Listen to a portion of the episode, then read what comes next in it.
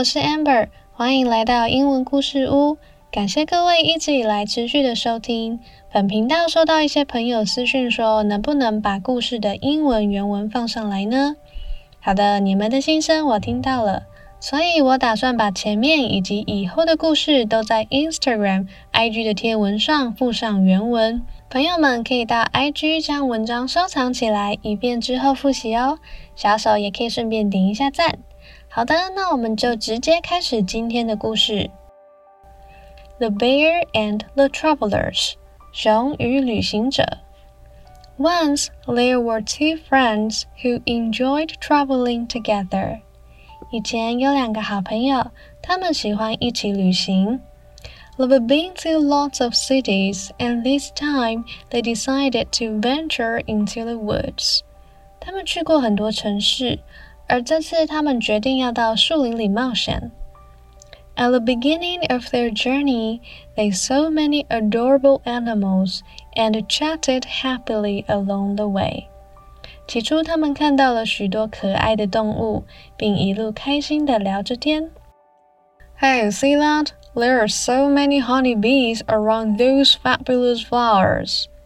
哎，你有没有看到有好多蜜蜂围绕着那些动人的花朵耶 ？Yeah, it's so great that we escaped from the concrete jungles and made it into this forest.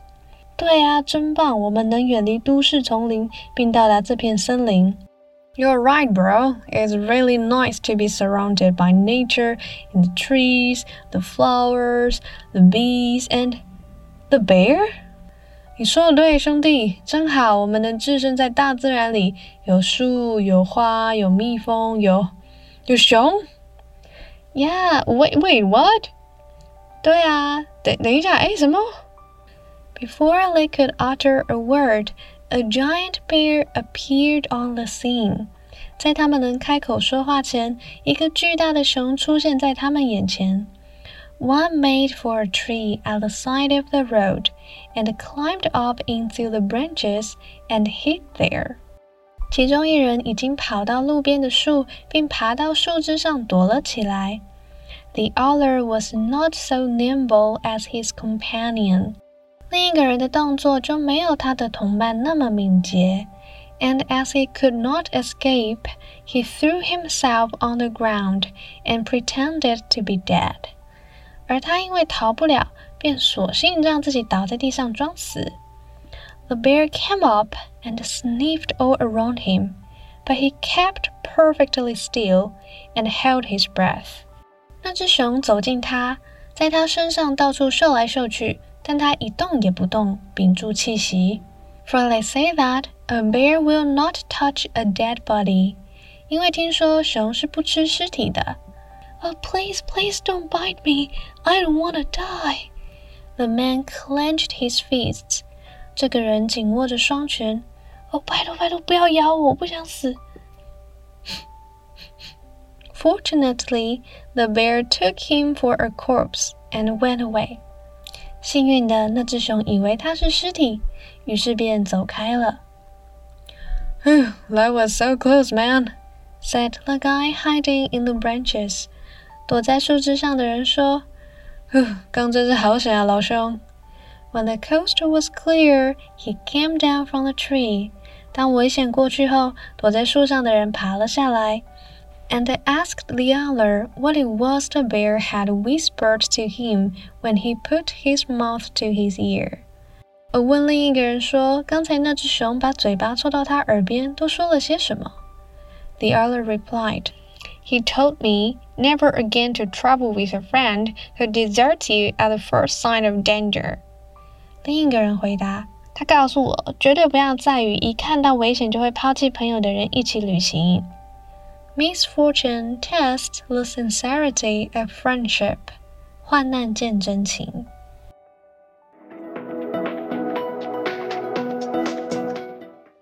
在开始讲解之前，请到 Instagram 参考文字档，一起听讲解，并点一下天文右下的收藏功能，方便之后复习哦。Then let's get started. Vocabulary number one: journey 旅行。原文 at the beginning of their journey, they saw many adorable animals. 例句：We love going on long journeys。我们喜欢长途旅行。如果要祝人家旅途平安，你也可以说 Have a safe journey。Have a safe journey。OK，刚刚的例句我们再念一次哦。 We love going on long journeys. Number two, fabulous，极好的。原文：There are so many honeybees around those fabulous flowers. 例句：Vicky looked fabulous in that red dress. Vicky 穿着那件红色的洋装看起来漂亮极了。Vicky looked fabulous in that red dress. Number three, escape from 从什么什么逃离。原文：It's so great that we escaped from the concrete jungles. 例句：A lion just escaped from its cage. 一只狮子刚从它的笼子里逃了出来。A lion just escaped from its cage.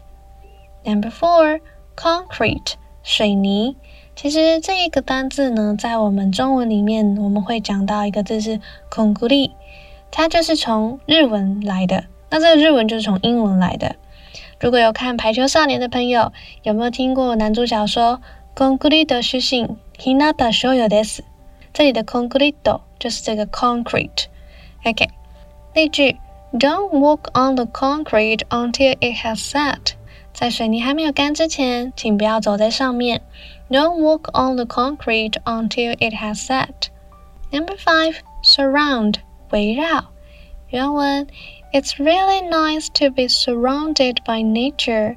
这里的 be surrounded by 是被动语态哦，被围绕的意思。好，例句：Peggy sat at her desk surrounded by books and magazines. Peggy 坐在书桌前，身边围绕着书和杂志。Peggy sat at her desk, surrounded by books and magazines. Number six, utter 说，发出声音。原文：Before they could utter a word, a giant bear appeared. 例句：He stood still without uttering a word. 他站在那儿不动，一句话也没有说。 He stood still without uttering a word. Number seven, scene 场景。原文：A giant bear appeared on the scene. 这个 scene 有相近的一个字，就是 scenery，就是风景的意思。OK，例句：In the first scene, the camera moves slowly across the room. 在第一个场景中，摄影机缓缓地移动，通过这个房间。 In the first scene, the camera moves slowly across the room. Number eight, companion, 同伴。原文：The other was not so simple as his companion.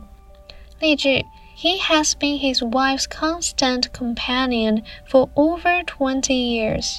这二十年来，他一直和他的老婆形影不离。He has been his wife's constant companion for over twenty years. Number nine, pretend 假装。原文：He threw himself on the ground and pretended to be dead. 例句：Zack pretended that he didn't mind, but I knew that he did. Zack 假装他不在意，但其实我知道他在意的不得了。Zack pretended that he didn't mind, but I knew that he did. Number ten, dead. 这个字是形容词哦，代表死掉的、坏掉的。 如果是 die d i e 的话，那个是死亡的动词哦。OK，例句：My phone suddenly went dead when I was about to make a phone call. 当我正要打电话的时候，我的手机就坏了。My phone suddenly went dead when I was about to make a phone call. Number eleven, clench, 紧握、咬紧。原文：The man clenched his fists。这里的 fist 就是拳头的意思。 例句：He climbed up the tree with a knife clenched in his teeth。他嘴里紧咬着刀，爬到树上去。He climbed up the tree with a knife clenched in his teeth. Number twelve, corpse, 尸体。原文：The bear took him for a corpse and went away。这个单字造出来句子有点可怕，所以我就不念出来了，因为可能有小朋友在听。我放在 IG 上喽。 Number thirteen, whisper 低语。原文 When it was the bear had whispered to him。例句 She leaned over and whispered something in his ear。她俯身对他说了悄悄话。She leaned over and whispered something in his ear. Number fourteen, dessert 这个字要特别小心哦。 它在这一篇故事里当做动词，是抛弃的意思，所以它的发音就会跟甜点一样。不然我们通常看到这个字呢，作为名词是沙漠，沙漠要念成 desert，desert。但这一篇是动词，是念 dessert，dessert。原文：A friend who deserts you at the first sign of danger。例句。He deserted his wife and family for another woman. 他为了另一个女人抛家弃子。He deserted his wife and family for another woman. Number fifteen, sincerity，真诚是一个名词哦。Sincere 是指真诚的啊，是形容词。这里原文是 Misfortune tests the sincerity of friendship。 字面上的意思是说，不幸测试着友谊的真诚，意思就是患难见真情。原文：He is a man of deep sincerity。他是一个十分真诚的人。He is a man of deep sincerity。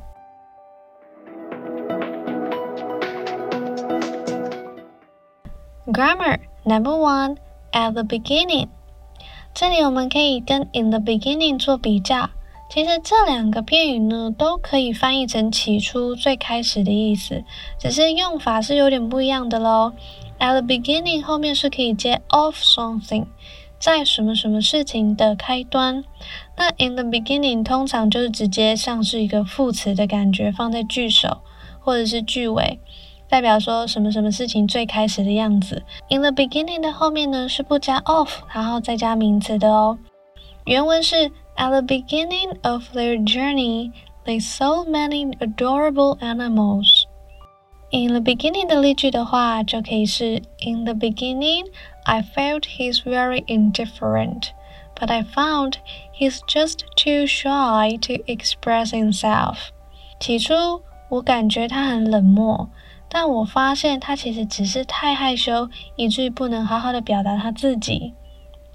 In the beginning, I felt he's very indifferent, but I found he's just too shy to express himself. Number two, climb up into the branches. 这边想要提出来的是，有一些朋友看到 up 跟 into 就会思考，咦，这两个介系词是可以摆在一起的吗？这种句型是会看得到的哦，但是你不能把它们混在一起看，你应该要看到的是 climb up 为一组。 Into the branches 是第二组，climb up 就是爬上去的意思，into the branches 就是到树枝内，爬到树枝里去。所以原文是 One climbed up into the branches and hid there。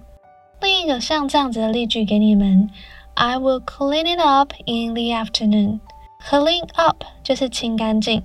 In the afternoon 是我要讲下午的这个时间，所以只是刚刚好两个人坐在隔壁，但是他们之间是没有互相影响的哦。再一次哦，I will clean it up in the afternoon. Number three, throw oneself on the ground. 这里想要提的是 throw 这个动词，它有好多的意思啊。例如说，举办派对，你居然可以说 throw a party。丢一个派对，对，有点奇怪，就是这样讲。Throw a party，举办派对。好，这里的原文是 He threw himself on the ground and pretended to be dead。OK，另一个例句，She threw herself into a chair，是指说她倒在椅子上，把自己丢在椅子上，就是瘫倒在上面的感觉。She threw herself into a chair。Number four，the coast is clear。这里的 coast 是指海岸线的意思，所以什么叫海岸线很干净呢？ 其实可以想象，就是以前呢在打仗的时候会先从海岸线进攻嘛。所以如果今天海岸线是干净的，是清空的，意思是指说没有看到敌人，没有危险的意思。好，所以原文是 When the coast was clear, he came down from the tree。当没有看到危险的时候，他就从树上爬下来。因为熊已经走开了，你就可以讲 The coast was clear。OK，所以例如你在电影里可能就会听得到 The coast is clear, move, move, move，就是已经没有看到敌人的，赶快行动。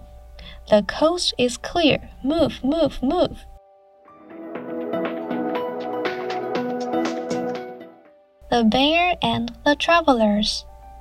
Once there were two friends who enjoyed traveling together. They've been to lots of cities, and this time they decided to venture into the woods.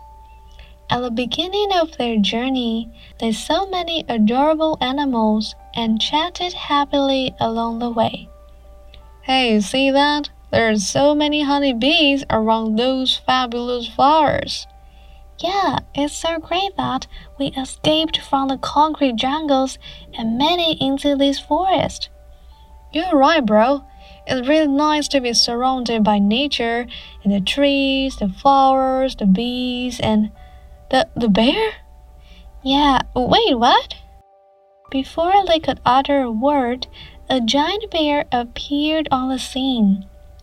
One made for a tree at the side of the road and climbed up into the branches and hid there.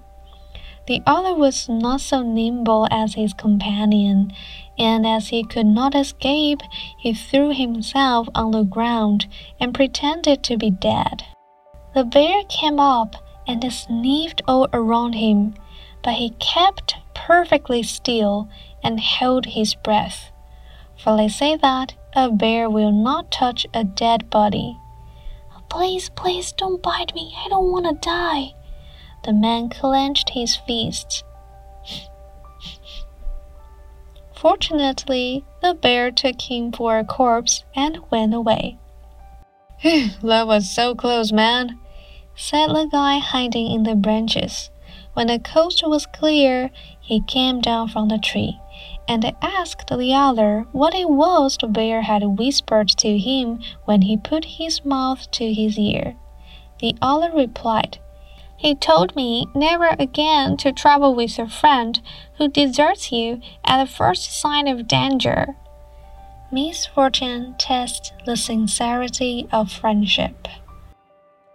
以上就是今天想和你们分享的故事，预告一下哦。之后在 IG 会开始发起一些小活动，请大家随时关注哦。Okay, have a nice day. See you next time. Bye bye.